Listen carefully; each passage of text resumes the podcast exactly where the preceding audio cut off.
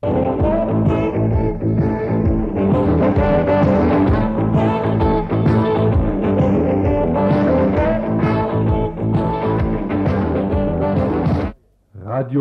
Dreieckland.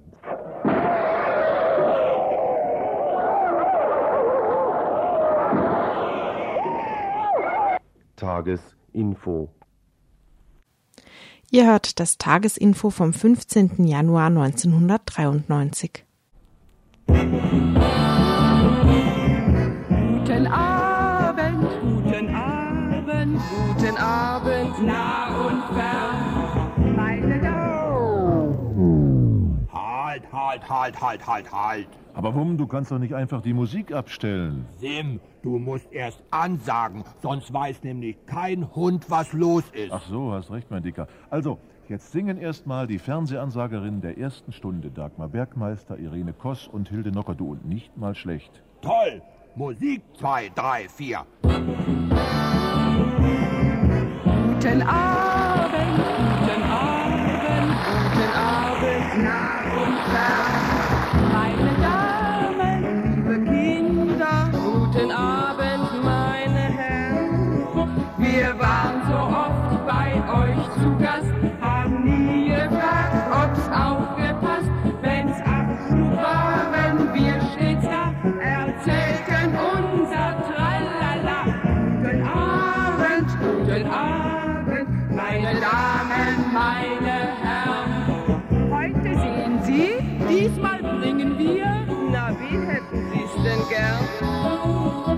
Wir hatten stets das erste Wort, das letzte auch nach Sport und Mord.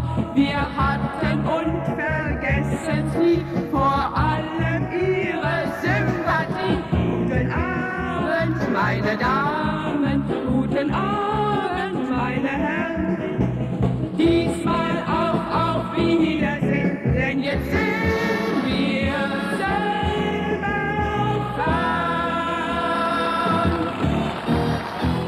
Ja, hier ist wieder das Info von Radio Dreieckland mit lustigen Nachrichten, locker flockig verpackt in Gags und Musik.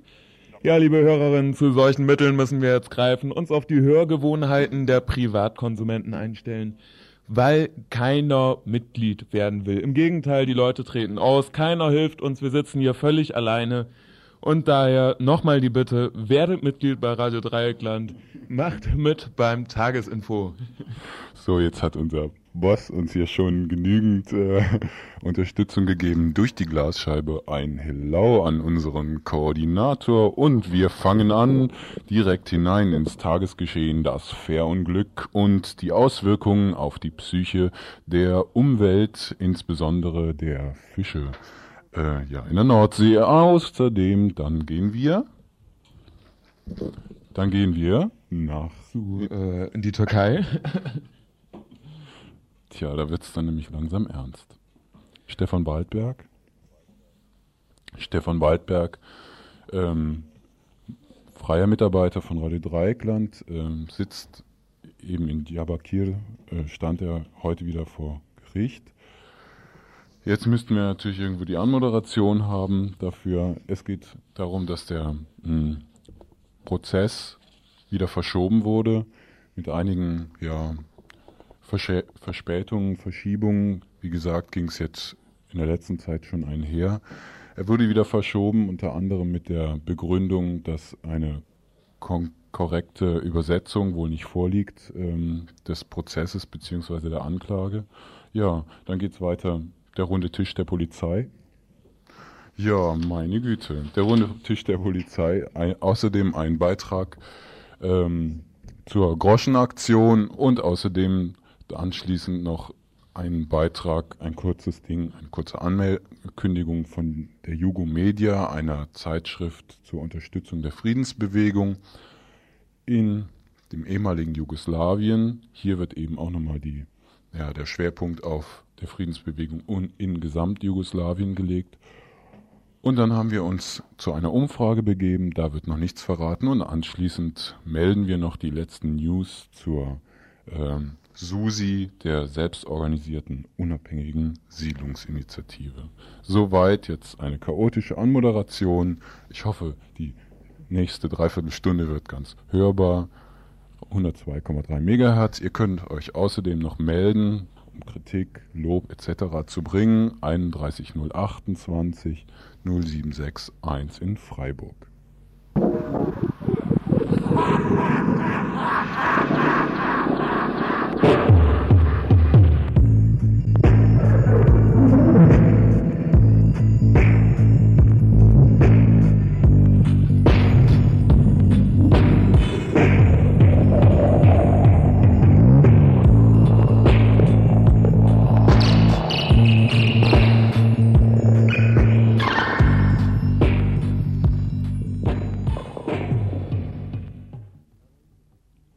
Ist es also so gut wie sicher, bis auf die neun geretteten polnischen Seeleute hat wohl niemand das Fährunglück von Rügen gestern Morgen überlebt. Hilfstrupps sind derzeit zwar immer noch unterwegs, die Chancen, etwas anderes als Leichen zu bergen, aber fast gleich null. Erschütternde Bilder, Live-Berichte, Telefonkommentare und Tabellenkalkulationen, die uns in den letzten 24 Stunden alle bewegt haben. Ein Aspekt, der freilich noch völlig unterbelichtet ist, sind die Folgen für die Tierwelt, für die Flora und Fauna in dem Urlaubs- und Erholungsparadies vor Rügen.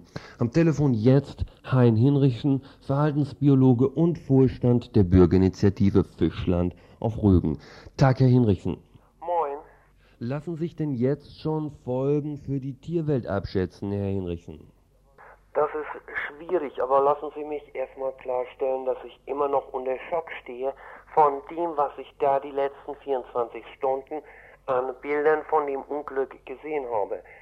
Jetzt schon zu sagen, was die Folgen für die Tierwelt hier sein werden, ist natürlich streng wissenschaftlich etwas schwierig.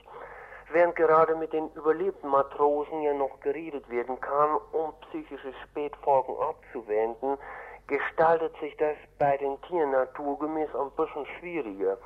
Wir wissen aber aus Untersuchungen von Herrn Eiber-Eibersfeld einiges über die Signalcharaktere, die gerade für die Tierwelt im Meer ganz entscheidend ausschlaggebend sind. Ein kielgeholte Fähre wie jetzt, so viel ist sicher, ist ein sehr starkes Symbol für den Tod. Die Auswirkung eines solch starken Signals gerade auf jüngere Fische und ohnehin bedrohte Tierarten dürfte kaum hoch genug einzuschätzen sein. Haben denn da die oft sehr hektischen Bergungsarbeiten einen beruhigenden oder eher einen zusätzlich verunsichernden Charakter auf die Tierwelt? Ja, ne, also zuerst möchte ich den Jungs von der Marine doch ganz, ganz herzlich für ihren todesmutigen Einsatz danken. Die haben sich sicher tadellos verhalten. Nur gilt hier auch natürlich, dass die Fischer nicht unterscheiden können, ob beispielsweise olivgrüne Schiffe in kriegerischer oder friedenserhaltender Mission unterwegs sind. Erstmal dürften die Mehrheit der Tierwelt also negativ geprägt sein auf Farb- und Formgebung der eingesetzten Schiffe. Das heißt konkret, dass auch hierdurch ohne menschliches Fehlverhalten, das liegt in der Natur der Dinge, erstmal Unheilserwartungen und Fluchtreaktionen bei den Fischen bedingt werden. Lässt sich denn dann aus verhaltensbiologischer oder tierschützerischer Sicht überhaupt noch etwas produktiv wenden? Lässt sich da noch was machen? Bei den betroffenen Tierarten sicher nicht mehr. Da ist der Mann schon längst über Bord, wie wir hier oben sagen. Grundsätzlich kann da nur im Bereich der Prävention etwas Sinnvolles passieren. Das heißt, schärfere gesetzliche Bestimmungen und groß angelegte Maßnahmen zur tierverhaltensbiologischen Stressabwehr. Das ist ein Programm, an dem wir hier oben auf Fischland sowieso arbeiten. Herzlichen Dank, Hein Hinrichsen, Verhaltensbiologe und Tierschützer auf Fischland. Radio Dreigland bringt heute ab 19.30 Uhr ein Interview mit Carsten Hilmer, die neuen polnischen Seeleute im Krankenhaus von Stralsund, eine weitere Kostenexplosion im deutschen Gesundheitswesen und ab 20 Uhr dann unsere Reportage, die Jan Helvetius Krise und Kennern der schwedischen Werfindustrie. Im Übrigen gibt es auch sicherere Dieselfahrzeuge, mit denen Sie auch besser einparken können.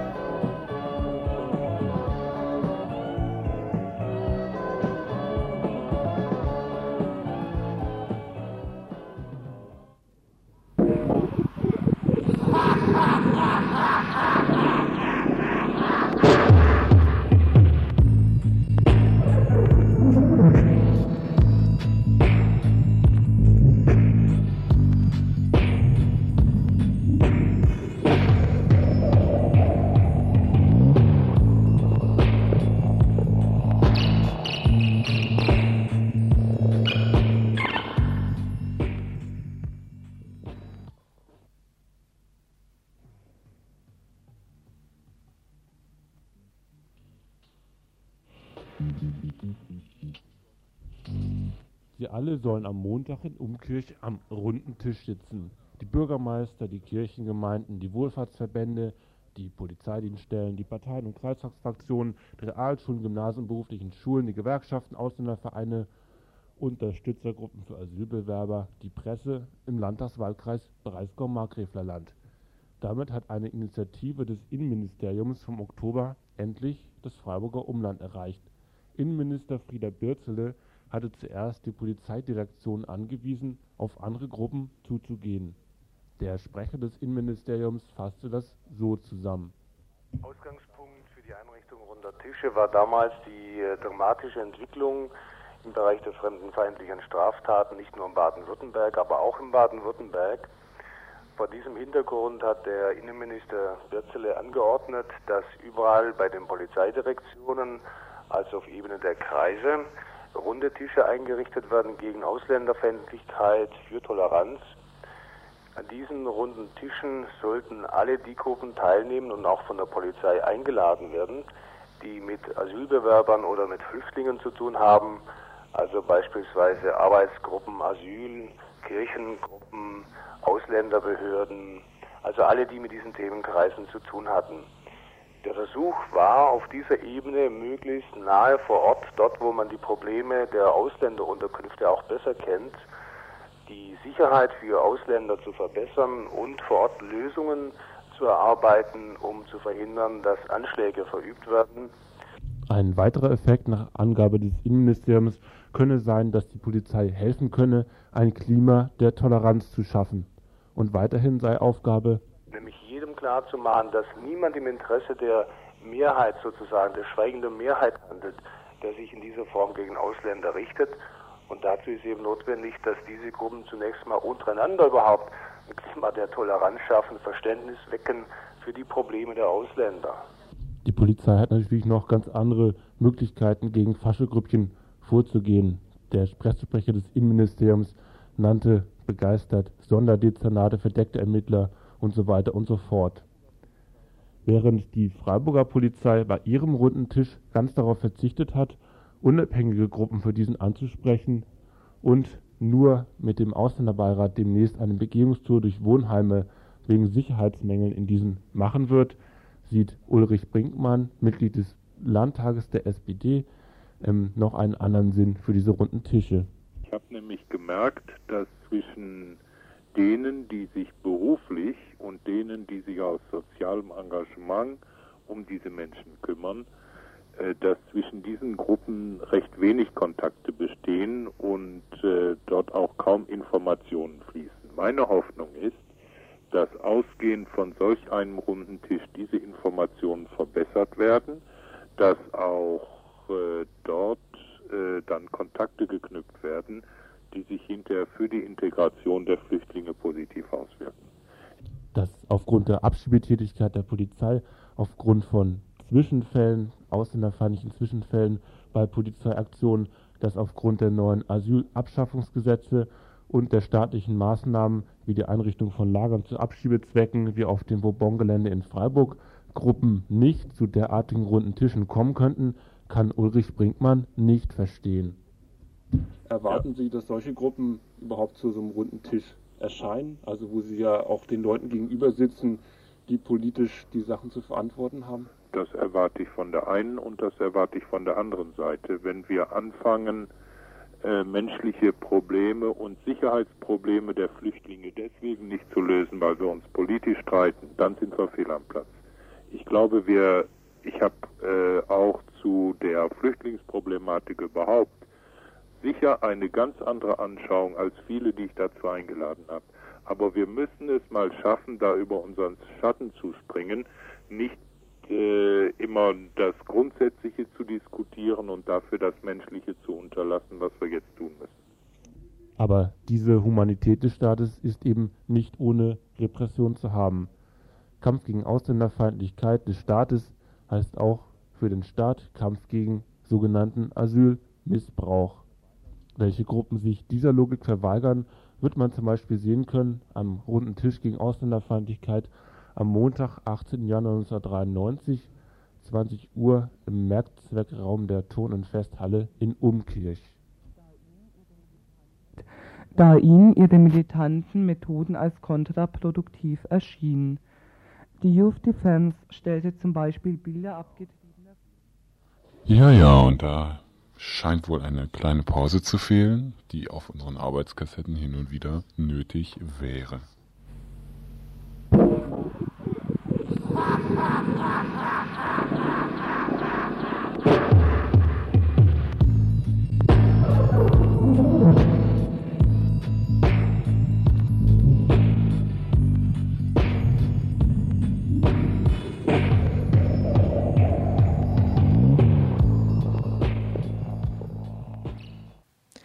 Ihr hört das Tagesinfo vom 15. Januar 1993. 15. Januar 1993. Heute fand erneut der Prozess gegen den freien Mitarbeiter von Radio Dreieckland, Stefan Waldberg, statt. Es ist bereits das dritte Mal, dass Stefan im Staatssicherheitsgericht in Diyarbakir vor dem Richter steht. Die Prozesse am 4. und am 18. Dezember wurden jeweils vertagt. Heute, wie gesagt, der dritte Prozesstag und auch dieses Mal wurde vertagt. Nächster Termin soll der 22. Januar sein, also in einer Woche. Dazu jetzt der Bericht eines Mitarbeiters von Radio Dreieckland, der als Prozessbeobachter nach Türkei-Kurdistan flog. Äh, nachdem der Prozess zweimal vertagt worden war, hätte heute erwartet werden können, dass es zu einem Abschluss dieses Verfahrens kommt. Äh, wieder erwarten kam es nicht dazu, sondern der Prozess ist erneut um eine weitere Woche vertagt worden. Im Wesentlichen war heute Inhalt des Prozesses das Plädoyer der Staatsanwaltschaft im Verfahren auf die äh, Vorwürfe wegen Unterstützung durch Kuriertätigkeit für die PKK, was äh, Stefan gemacht haben soll. Und der Staatsanwalt hat heute ausführlich plädoyiert und hat vier Punkte im Wesentlichen genannt, die seine Begründung unterstützen sollen, dass er Stefan verurteilt sehen möchte. Der erste Grund ist der Brief, den Stefan dabei gehabt hat, äh, von Hussein Celebi an eine Solidaritätskonferenz in Deutschland zum 25. Oktober. Hussein Celebi starb am 11. Oktober in dem Camp, in dem Stefan wohl gewesen ist. Äh, und dieser Brief, dessen Inhalt kennt, äh, Stefan nicht kannte, wird ihm zur Last gelegt. Der zweite Punkt sind die Aufnäher bzw. Abzeichen äh, einer äh, Bewegung ERNK, die der PKK nahesteht, die Stefan als Geschenk, als äh, Solidaritätsgeschenk oder wie auch immer für seinen Besuch in den Lagern mitgenommen hat. Es waren etwa zehn dieser Aufnäher die ihm auch zur Last gelegt werden. Der dritte Punkt, es wird nach wie vor seitens der Staatsanwaltschaft bezweifelt, er sei Journalist. Er führt dazu unter anderem das Argument an, wäre er Journalist, würde er nicht vier Wochen in der dortigen Region sein, sondern würde sich bestenfalls zwei Tage aufhalten. Äh, dies steht äh, völlig konträr zu den Angaben, dass Stefan als Begründung für den längeren Aufenthalt angegeben hat, die kriegerischen Entwicklungen in der Gegend und deswegen sein Abreisetermin auch verzögert worden ist. Der vierte Punkt, den der Staatsanwalt erneut eingeführt hat, sind die Adressen, die Stefan in seinem Verzeichnis dabei gehabt hat, äh, aus denen der Staatsanwalt auch wieder besseres Wissen schließt, äh, diesen Leuten sei eine Beziehung oder eine Unterstützung zur PKK nachzusagen, während der Anwalt nachgewiesen hat, dass sie von den Vorwürfen gerichtlich jeweils immer freigesprochen worden sind. Heute gab es auch noch einmal das Ergebnis der, des Polizeiberichtes aus Nusaybin, in dem aber keine neueren Erkenntnisse äh, angegeben waren bezüglich der sogenannten These, Stefan habe auch bereits im türkischen Teil Kurdistans mit PKK-Leuten Kontakt gehabt. Nachdem der Staatsanwalt heute plädiert hatte, wurde vom Gericht äh, als Begründung für die Vertagung genannt. Nun müsse dieses Plädoyer des Staatsanwaltes übersetzt vorliegen, dem Stefan, damit er sich äh, auch äh, äh, in Kenntnis setzen kann dessen, weil der Dolmetscher heute nicht übersetzt hat. Der Dolmetscher hat den Stefan nur noch gefragt, ob er auch wegen anderer möglicherweise Recherchen in der Gegend gewesen ist, als den bereits benannten, worauf Stefan mit Nein geantwortet hat. Äh, als zweiter Grund für die Vertagung auf den 22. Januar ist äh, angegeben worden, der Rechtsanwalt hat äh, gesagt, er möchte aufgrund dieses ihm bislang unbekannten Plädoyers, das er heute zum ersten Mal gehört hat, äh, etwas Zeit haben, um nun auch entsprechend sowohl mündlich als auch schriftlich darauf antworten zu können. Das wird also am kommenden Freitag dann der Fall sein können. Und mit diesen beiden Begründungen ist also dieser Gerichtsprozess am heutigen Tage erneut einmal vertagt worden. Anklage ist also Paragraph 169 verschärft durch das sogenannte Antiterrorgesetz. Zur Diskussion steht eine Mindeststrafe von mindestens viereinhalb Jahren bis zu etwa siebeneinhalb Jahren. Äh, es wird im Moment davon ausgegangen, dass das Interesse sowohl der Staatsanwaltschaft als auch des Gerichtes darauf hinführt, dass äh, mit einer Verurteilung zu rechnen ist. Stefan hat heute äh, nur ganz kurz noch einmal ganz logisch versucht zu erklären, dass er kein Kurier für die PKK gewesen wäre. Sonst wäre er ja auch nicht über die offizielle Grenze in die Türkei wieder eingereist. Außerdem sagte er, die PKK brauchen nicht solche Kurierleute. Sie hätte andere Möglichkeiten, zum Beispiel ihre Informationen weiter zu verbreiten. Und die Aufnäher beispielsweise sind ja auch durchaus ohne weiteres in der BRD erhältlich. Er hat nach wie vor noch einmal bestätigt und betont, dass das Material von ihm für Reportagen für Radio Dreieckland zur Verfügung gestanden habe oder für Informationsveranstaltungen. Mit diesem Punkt ist nun erneut also dieser Prozess vertagt worden.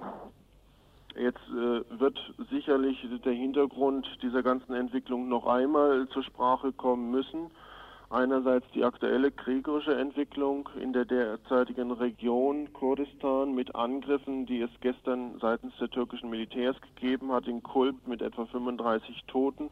Kulp ist etwa 130 Kilometer von Diyarbakir entfernt mit der Tatsache, dass äh, am Mittwochvormittag zwei Lehrer in Diyarbakir erschossen worden sind auf dem Weg zur Schule, mit der Tatsache auch, dass äh, bislang der Druck der Botschaft gegenüber der Tatsache, dass hier ein politischer Prozess geführt wird, nicht entschieden und deutlich genug auch vorgetragen worden ist.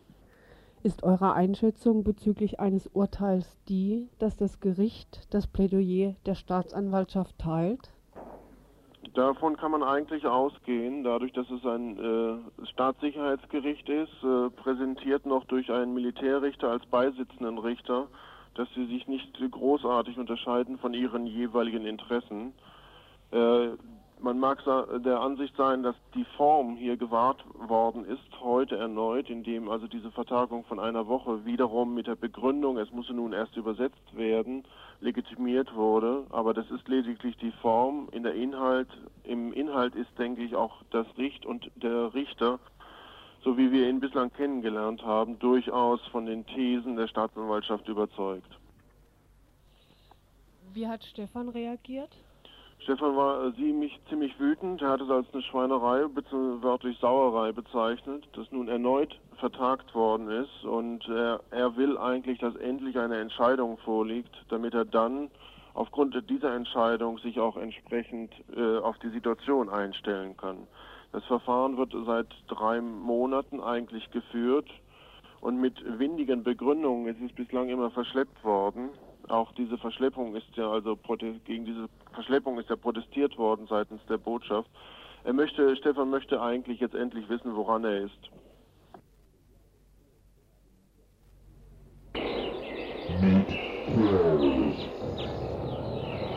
The driving force behind the destruction of the tropical rainforests is the American meat habit.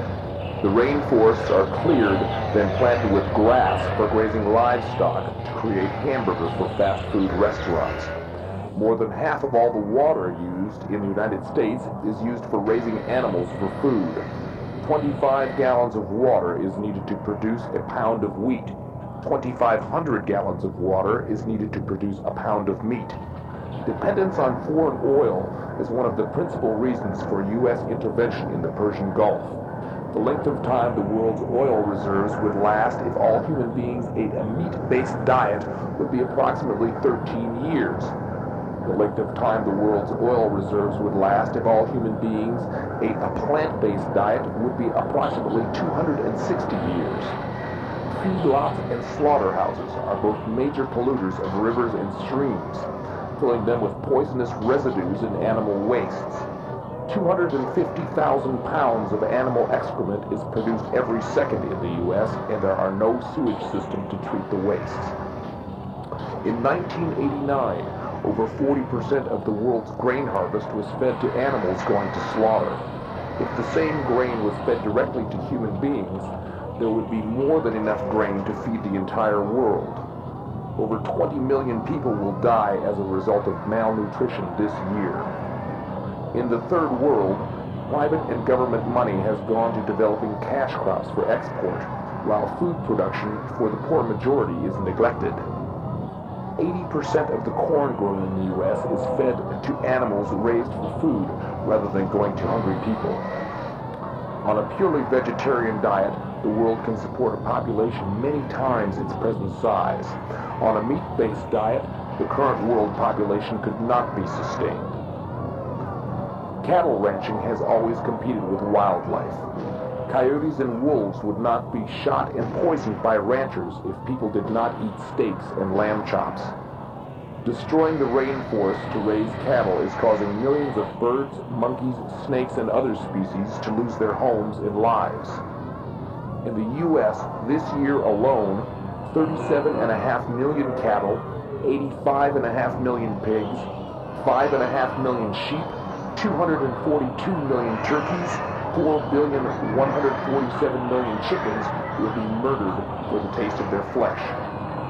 Pain, frustration, stress, fear, abuse, neglect, and deprivation are realities in the raising of animals on today's factory farms. Animals are artificially inseminated, fed growth hormones, overcrowded, chained, and caged. Raising livestock for profit is a competitive business, and being humane means costs will go up. These animals are kicked, prodded, electroshocked, dragged, and finally transported. Ihr hört das Tagesinfo vom 15. Januar 1993. Ja, das war das Lied Meat Kills von Consolidated. Das, äh, wer zugehört hat, wird gehört haben, dass es äh, ein Lied ist über das Geschäft mit der Fleischproduktion, über die Auswirkungen auf die eigene Gesundheit, aber auch auf die Umwelt durch Gülle und Fleischabfälle und äh, letztendlich eigentlich einen Aufruf darstellt, Vegetarier zu werden. Aber es geht jetzt auch schon weiter im Tagesinfo und zu Gast haben wir jetzt den Matthias und den Nils. Die äh, Initiatoren waren der Groschenaktion, wenn man sie so nennen will. Haben bestimmt schon äh, die Mensagänger gesehen, die Leute, die vor der Mensa stehen und äh, Groschen sammeln seit vor Weihnachten. Ja, äh, Nils und Matthias, wie seid ihr denn eigentlich darauf gekommen? Was war die Ursprungsidee, der Kick zu dieser Aktion? Ja, also vielleicht sage ich was dazu. Ich bin Nils und komme aus Bremen und wir haben, das heißt wir, meine Familie in Bremen und ich, haben im Anfang Oktober eine bosnische Flüchtlingsfamilie bei uns zu Hause aufgenommen. Das heißt, ähm, wir sind am Aufruf des Bund für Soziale Verteidigung gefolgt, die tausend Familien in Deutschland gesucht haben, die bereit wären, für erstmal eine bestimmte Zeit Familien aufzunehmen.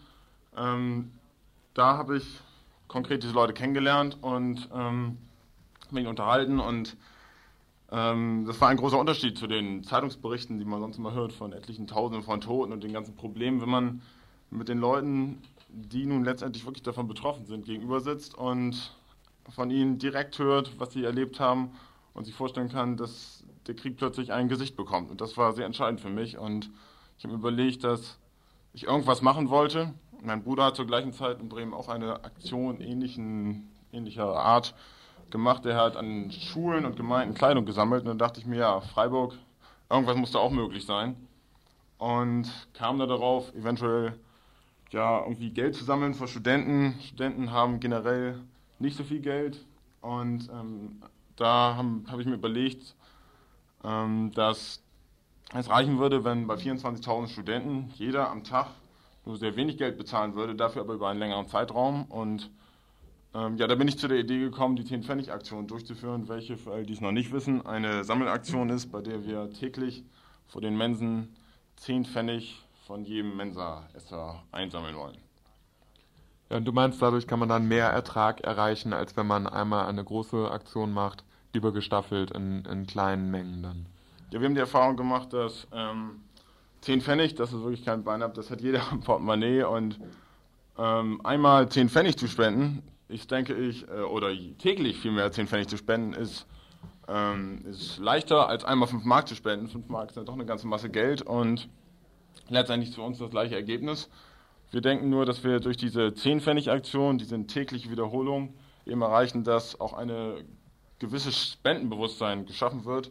Das heißt, die Leute setzen sich ein Stück weit mit diesem Problem auseinander, mit Jugoslawien, mit dem ehemaligen Jugoslawien, mit dem Konflikt und dass man vielleicht auch selber was tun kann. Und deswegen ist das sehr wichtig, das täglich zu machen. Und ähm, ich denke, dass bei einer täglichen Spende über einen ziemlich langen Zeitraum, wir sammeln jetzt seit Anfang Dezember und wollen bis Mitte Februar sammeln, doch auch einfach effektiv mehr rauskommt, als wenn man einen Studenten tritt und sagt, ja, wir wollen von euch 5 Mark haben. Das klingt erstmal ein bisschen viel. Und ich glaube, es ist der bessere Weg so. Und der Erfolg gibt uns eigentlich auch recht. Mhm.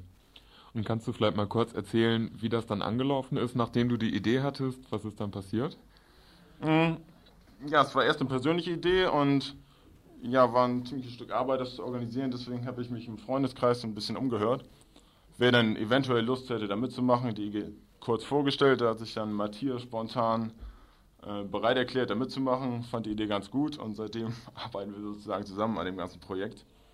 Und ähm, ja, anfangs ging es darum, nun Leute zu finden, die bereit sind, einmal in der Woche eine Stunde vor den Menschen zu stehen und Geld einzusammeln. Und das war am Anfang gar nicht so leicht. Wir haben dann im Freundeskreis rumgehört und ähm, nach zwei, drei verschiedenen Treffen haben wir dann noch eine Gruppe von mittlerweile über 100 Leuten zusammen, die bereit sind, einmal die Woche da eine Stunde zu sammeln.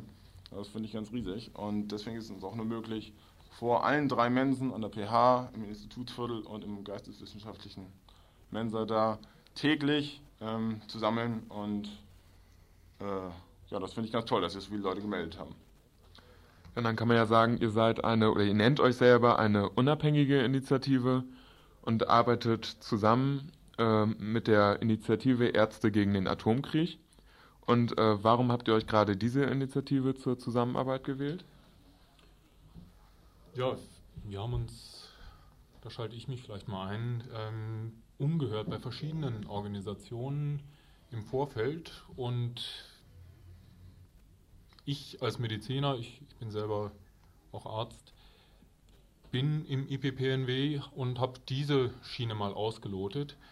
Ähm, Nils hat andere Gruppen angesprochen und im persönlichen Kontakt hat sich dann ergeben, dass das hier die direkteste Schiene ist. Wir haben Kontakt zum Professor Gottstein, der ist derzeit Vizepräsident des IPPNW in Europa.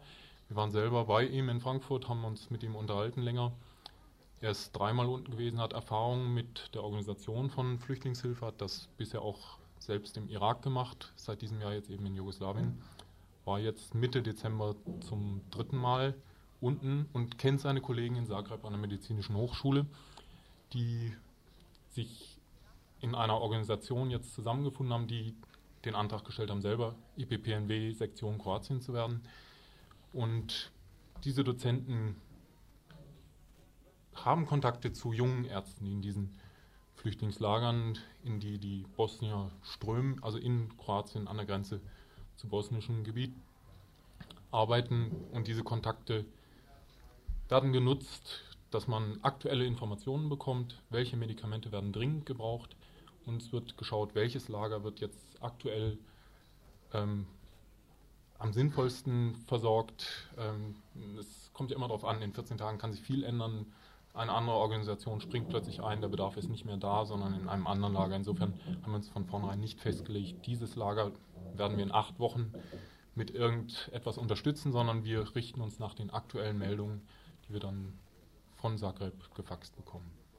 Ja, du hast es eben kurz schon angesprochen. Ihr wollt von dem Geld, das ihr hier äh, gespendet kriegt, wollt ihr Medikamente kaufen und Babynahrung, glaube ich. Ja, das war die Erfahrung ähm, vom Professor Gottstein unten bei seinem letzten Besuch. Es ändert sich alle paar Wochen etwas. Aber das ist das, worauf wir uns jetzt gegenüber unseren Spendern festgelegt haben. Mhm. Und warum habt ihr zur Zusammenarbeit nicht große, schon bestehende Organisationen wie das Deutsche Rote Kreuz oder sonstiges gewählt? Auch da gibt es Möglichkeiten, dass man dann erfährt, wo die eigene Spende letztendlich hingelangt ist.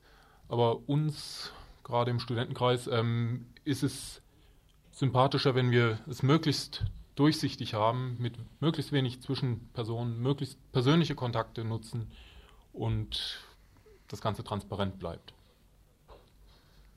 Vielleicht darf ich mich da mal kurz einschalten. Die Transparenz, die war für uns ganz besonders wichtig, wenn man so eine große Sache organisiert, ähm, eben an 24.000 Studenten tritt und sagt, wir wollen nur Geld von euch haben, dann ist es immer sehr wichtig, dass man alles sehr durchsichtig ist, ähm, man seriös wirkt. Wir hatten verblombte Spendendosen und so weiter, ziemlich viel Pipapo.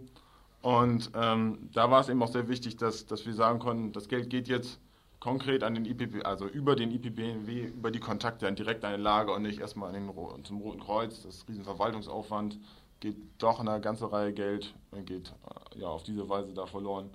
Und durch diese persönlichen Kontakte und diese Durchsichtigkeit, denke ich, ist uns auch gelungen, Sammler sowie Spender von der Sache zu überzeugen. Und was ich dann noch kurz sagen wollte, das ist noch gar nicht angesprochen worden. Die Aktion war übrigens bis jetzt sehr erfolgreich. Wir sammeln jetzt seit ungefähr dreieinhalb Wochen seit Anfang Dezember und ähm, es sind mittlerweile über 28.000 Mark dabei rausgekommen.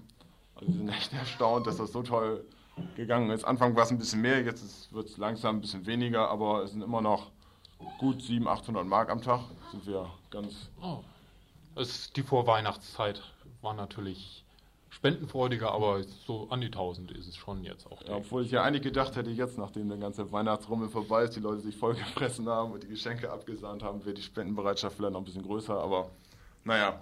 Und für alle die, die jetzt noch bereit sind, vielleicht auch noch was zu spenden und nicht an der Mensa sind, wollte ich noch kurz folgenden Aufruf machen. Wir haben auch ein Spendenkonto. Und zwar ist das bei der Volksbank Freiburg. Ähm, das ist ein Spendenkonto, das bei einer Stiftung eingerichtet worden ist, so dass wir für größere Spenden auch Spendenquittungen ausstellen können, die ihr dann von der Steuer absetzen könnt. Also uns wäre das sehr willkommen, wenn da noch ein bisschen was reinkommt natürlich. Ähm, kurz die Nummer, das ist 121 044 05 bei der Volksbank in Freiburg. Gut, ja, dann bedanke ich euch, dass ihr hier im Studio wart. Vielleicht können wir noch sagen, für Interessenten äh, nach weiteren Informationen, wenn ihr noch irgendwas wissen wollt, dann ruft an hier bei Radio Dreikland die 31028 und äh, dort können wir euch dann eventuell auch die Nummer von Nils und Matthias geben, wenn ihr von denen direkt was wissen wollt. Gut, ja, dann bedanke ich mich bei euch. Ja. Und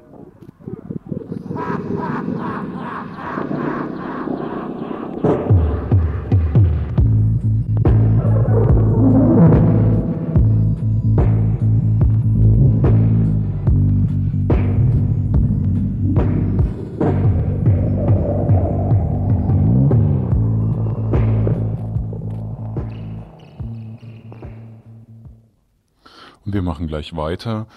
Thematisch dazu passend wird noch eine andere Initiative vorgestellt. Die vielerorts bekundete Klage, dass die meisten Menschen in der Bär, die sich kaum um den Krieg im ehemaligen Jugoslawien kümmert, scheint sich auch an diesem Beispiel noch einmal zu bestätigen. In Berlin arbeitet seit Ende 91 eine Initiative zur Unterstützung der Friedensbewegung in Jugoslawien. Dezember 91 erschien die Nullnummer der Jugomedia, die sich nunmehr Südostdialog nennt. In verschiedenen Artikeln wird von Initiativen berichtet, die in Jugoslawien sich gegen die Kriegspolitik der machthabenden Interessenverbände organisiert. Verflechtungen von Politikern dort und denen, die auf dem europäischen Parkett die Karten mischen. Am interessantesten erschienen mir Beiträge zur Situation dort. Zwar erfüllt Jugomedia nicht die hochgesteckten Erwartungen der sensationsverwöhnten Pressekonsumenten. Die neueste Südostdialog ist im Dezember herausgekommen.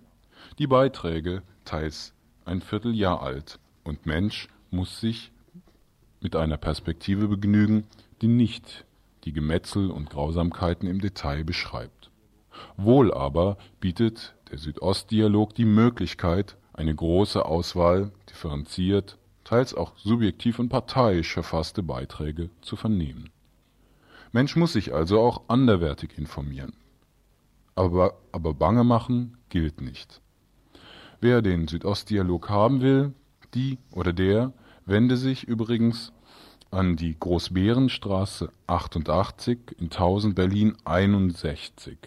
Das Ganze ist die Anschrift der Redaktion. Südosteuropa Kulturverein nennt sich die Initiative, in der sich eben dieses, die dieses äh, Blatt herausgibt. Die Telefonnummer in Berlin 030 ist die 251 01 28 bzw. 29. Soweit, wie gesagt, dort könnt ihr unter anderem den, den Südostdialog bestellen. Das Ganze, der Südostdialog, ist ein kostenloser Dienst der Initiative zur Unterstützung der Friedensbewegungen im ehemaligen Jugoslawien. Wer, wenn Mensch, wie gesagt, das äh, bestellen möchte, dann wird das allerdings noch auf einen Unkostenbeitrag hinauslaufen.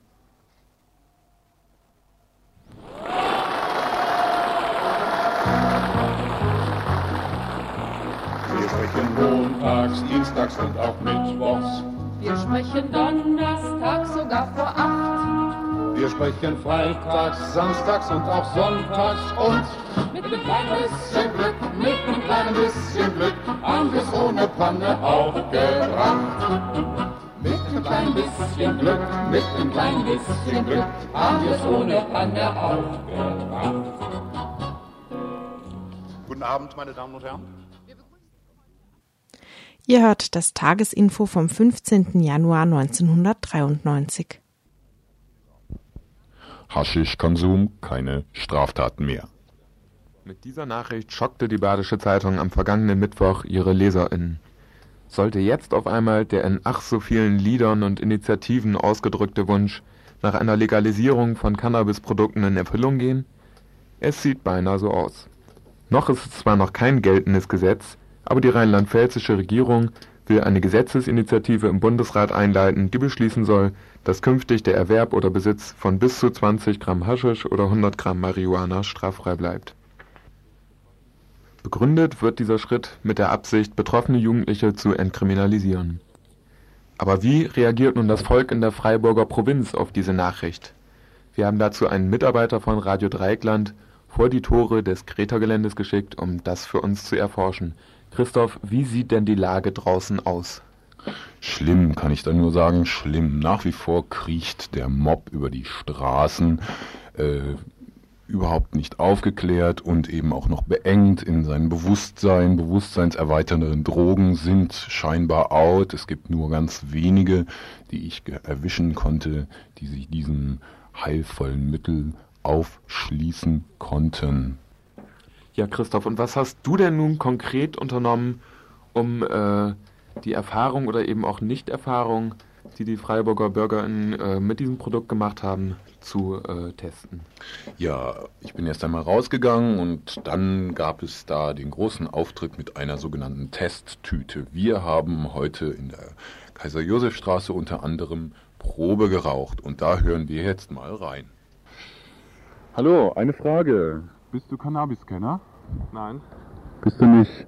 Könntest du eine Zigarette von einem, äh, ja, einem sowas unterscheiden? Ähm, ja, vom Aussehen schon, ne? obwohl ich nicht mal Raucher bin, deshalb. Äh, Geschmacklich? Nee, ich krieg ja schon bei einer normalen Zigarette Hustenanfälle. Danke. Hallo, äh, eine Frage. Bist du Cannabis-Kenner? Ja, ich äh, rauche gern Cannabis, ja. Mhm. Könntest du also eine Zigarette von äh, einem Cannabis unterscheiden?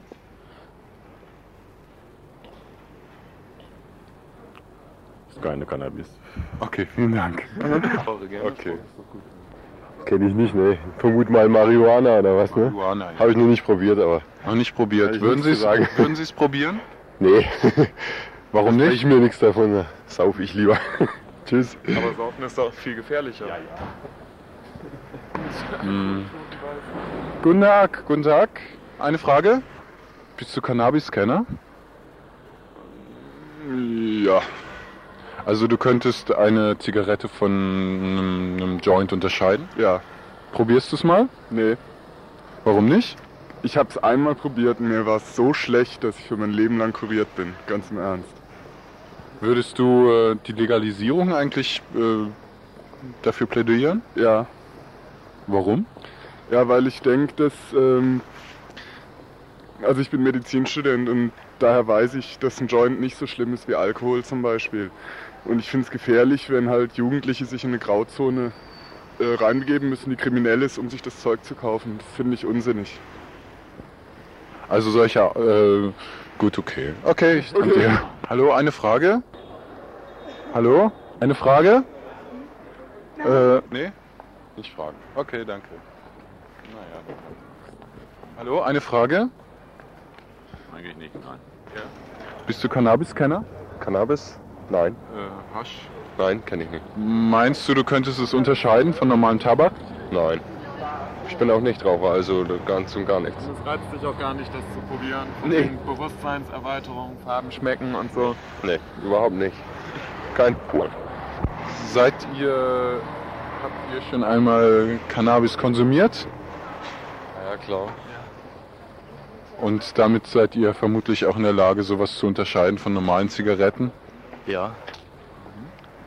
ja. Probiert ihr es mal? Nee, danke. Ich habe aufgehört mit Lass Rauchen. mal gut sein. Warum, was macht ihr da für eine Umfrage?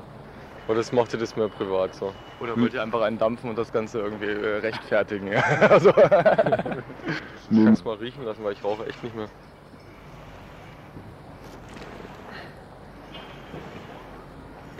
Also ich würde nicht sagen, dass da was drin ist. Ja. Das riecht mehr nach Zigarillo oder sowas. Ja. Okay. es gibt ein neues Dope irgendwie, was nicht riecht. Geil. Richtig. Was habt ihr da angepflanzt? Jetzt klärt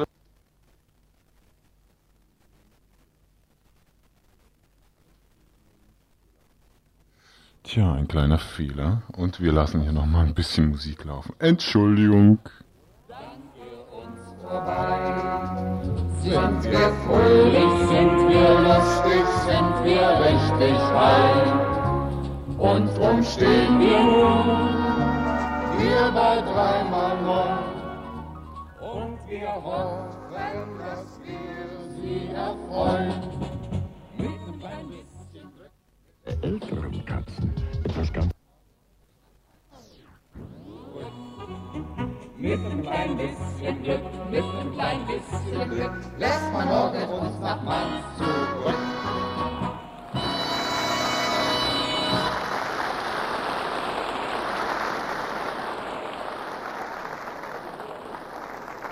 ist doch komisch. Journalismus tagtäglich produziert. Dieter von Wunderbar. Marihuana-Lied sollte eigentlich kommen. Wir haben hier ein, wie gesagt, ein, äh, eine Umfrage gestartet, die ich leider gerade etwas verhunzt habe. Und wir machen wohl weiter, wenn es denn irgendwann mal klappt mit äh, etwas Musik. Aber jetzt brauche ich gerade mal etwas Pause für mich und wie gesagt für euch. Hoffentlich.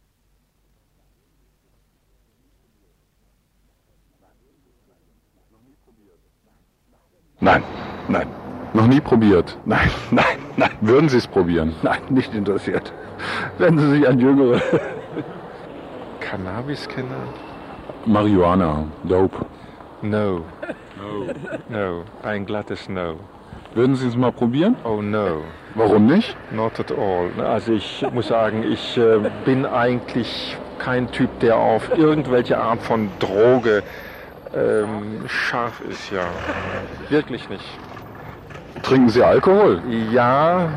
Das ist doch eine Droge, viel schlimmer als Marihuana. Maßen. Ich habe auch mal geraucht, aber das ich mir Gott sei Dank, Gott sei Dank wieder abgewöhnt. Nein, also das würde ich nie tun. Die Frage ist wohl so zu beantworten, ich hätte echt Schiss davor. Haben Sie einen Schiss vor sich selbst? Äh, oh Mensch, jetzt geht's ins Tiefenpsychologische. nee, überhaupt nicht. Aber ich weiß, wo meine Grenzen sind. Ich hätte beispielsweise, ich wüsste nicht, ich wüsste nicht, ob ich mit dieser, ob ich mit einer Droge überhaupt fertig würde. Und ich glaube, aus meinem Rauchverhalten schon seinerzeit und auch, da gebe ich Ihnen recht, aus dem Trinkverhalten äh, das ich auch mal exzessiv betreiben konnte. Das heißt also schon, ich konnte mich also bis zur Besinnungslosigkeit auch. Doch, in früheren Studienzeiten habe ich mich also schon, schon ordentlich besoffen. Gut, da äh, wäre ich eben, weil das eben so ist, wäre ich ganz im Zweifel, ob ich, wenn ich mal auf so eine Droge einsteigen würde, ob ich, wie ich damit umgehen würde. Das ist mir nicht klar. Und deswegen, richtig, und deswegen mache ich es von vornherein gar nicht erst. Und Sie? Ich also, weiß ich, vier, fünf Mal geraucht, aber es hat mir nichts Besonderes gebracht. okay, tschüss. Was war das? Ein verkanntes homöopathisches Mittel, das einer Kampagne zum Opfer fiel. Welcher Kampagne? Der Kamp Kampagne gegen dieses Mittel natürlich. Von wem wurde sie lanciert? Weiß ich nicht, von den Leuten, die es nicht begreifen können, dass es eben auch andere Drogen gibt, die man auch gesellschaftlich etablieren könnte, wie zum Beispiel Alkohol, der hier etabliert ist. Also du bist für die Etablierung, das heißt die Einbeziehung in die Normalität. Ja, beziehungsweise gegen die Verdammung von Marihuana. Bist du Cannabis-Kenner? Ja, selbstverständlich. Ja. Ich würde mich sogar als Profi bezeichnen. Rauchst du also oft? Immer eigentlich, ja. Nonstop könnte man sagen. Äh, könntest du äh, also auch Cannabis von ja, Tabak unterscheiden? Das ist selbstverständlich, ja. Probier's doch einfach mal. ja, es handelt sich hier um, um sehr guten Nepalstoff, der vor allem im Nachgeschmack sehr überzeugend wirkt. Ja. Also eine formvollendete Röstung. So könnte man das bezeichnen, ja. Es hängt natürlich auch von der äh, Arbeitseinstellung der jeweiligen Pflücker und weiterverarbeitenden ähm, Arbeiter ab. Und äh, da spürt man schon sehr deutlich, aus welchem Klima die Droge kommt auch. Und das ist für mich als, als Konsument auch sehr wichtig. Ja, es, es steckt so eine Art Ideologie dahinter. Die Ideologie, dass eben die Trikon-Staaten immer noch auf eine gewisse Art für uns arbeiten müssen. Selbstverständlich, selbstverständlich. Obwohl ich das in, in, in dieser Art und Weise doch relativieren würde. Ja, das kann man so in, in dieser Form nicht stehen lassen. Ja. Aha, aha. Was ist das denn für eine Ideologie, die dann eben über den äh, Drogenkonsum ähm, ja befreiend für die Menschen in den Trikont-Ländern ähm, wirken soll? Oh, da müsste ich, müsste ich weiter ausholen. Also das betrifft natürlich, das geht tief in die Lebensbereiche der einzelnen Menschen auch, der, der jeweiligen äh, am, am, am Zyklus der Droge Beteiligten auch. Und äh, da kann ich eigentlich nur für mich selber sprechen und das scheint mir doch etwas intim zu sein jetzt in diesem Moment, ja. Wie lange werden Sie noch Drogen zu sich nehmen? Äh, ich hatte eigentlich nicht vor, es aufzugeben in nächster Zeit. Ich denke mir, da wird mir die Natur dann irgendwann eine Grenze setzen. Eine gewisse natürliche Grenze, ganz harmonisch, wie eben auch innerhalb des Drogenzykluses, wird es auch hier dann eine, eine gewisse, ja, ach lassen wir das. Entschuldigung, eine Frage. Ja. Bist du Cannabis-Kenner? Nee. Was soll das sein? Äh, Haschisch. Keine Ahnung, verstehe ich davon überhaupt nichts. Also auch noch nie geraucht? Nee. Und rauchen irgendwann mal? Probieren? Auch nicht. Gar nicht. Warum nicht? Nikotin ist es überhaupt nicht. Nee, das brauche brauch ich nicht. Und man weiß, dass es ungesund ist. Vielen Dank.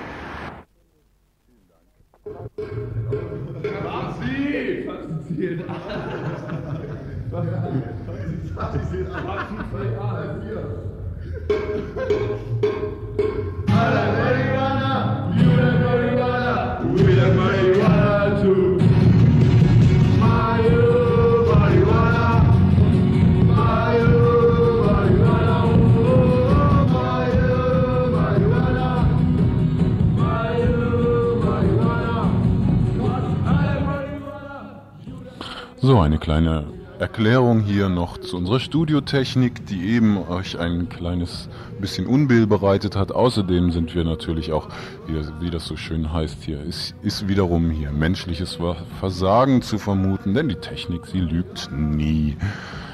Radio Dreikland arbeitet mit Kassettentechnik und solche Kassetten haken hin und wieder, dann knallt der Kassettenrekorder raus und Mensch muss erstmal die Kassette vor und zurückspulen. Soweit. Wir verabschieden uns hiermit auch von einem Beitrag, den wir außerdem senden wollten. Susi Neuer Stand hieß der Titel. Äh, die Susi und äh, die Projekte, die jetzt bei der Susi anstehen.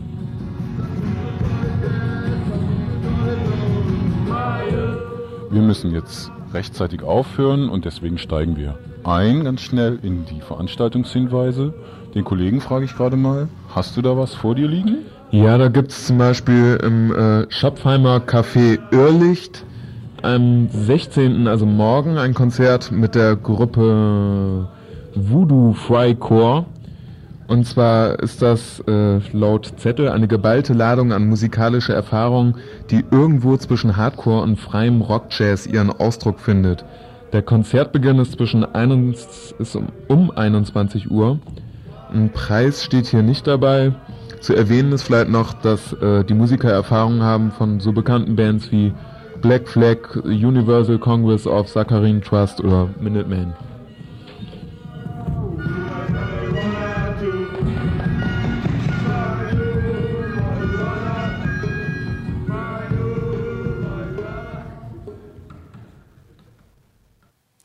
Ihr hört das Tagesinfo vom 15. Januar 1993. Tja, wir haben da noch einen, bei einem Veranstaltungshinweis hier. Das, wann findet es statt? Ja, wie jeden Samstag um Samstag. 18 Uhr, glaube ich, im äh, Infoladen Subito in der Klara-Straße 73, glaube ich, findet das AZ-Café statt. Wenn Mensch das noch genauer rausfinden möchte, dann rufe Mensch uns doch bitte an in der Inforedaktion. Hier gebe ich mal die Telefonnummer durch. 34016 ist eine Nummer und wir recherchieren es dann nochmal für euch. Ganz kurz noch die Vorschau, was an, im Info läuft am Montag. Lichterkette gegen Fremdenhass, jetzt auch in Freiburg. Was tut die Linke, wenn das Bürgertum seine Betroffenheit auf der Straße, auf die Straße trägt? Ein Kommentar dazu. Ein weiteres Thema am 29. Januar beginnen die Prozesse gegen die Menschen, die bei der zweiten KTS-Party im Frühjahr 92 dabei waren. Wir berichten und zum dritten hier zu einer Veranstaltung, die am 19. Januar beginnt. Steh auf, Arthur, heute ist Revolution, lautet der Titel. Über Berlin im Jahr 1918, 1919. Das Ganze hier in Freiburg und zwar in der Fabrik findet diese Ausstellung statt. Und wie gesagt, ein Beitrag, der heute rausgeflogen ist, Susi, der neueste Stand.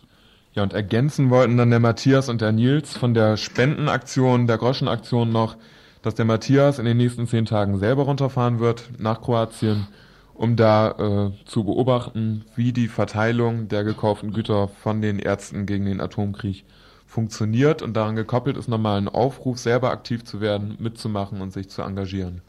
Soweit machen wir hier ein kurzes, schmerzloses Ende. Redaktion hatten der Christoph und der Stefan. Und das war's dann wieder. Wir hören uns wieder, wenn's heißt Tagesinfo von Radio Dreieckland.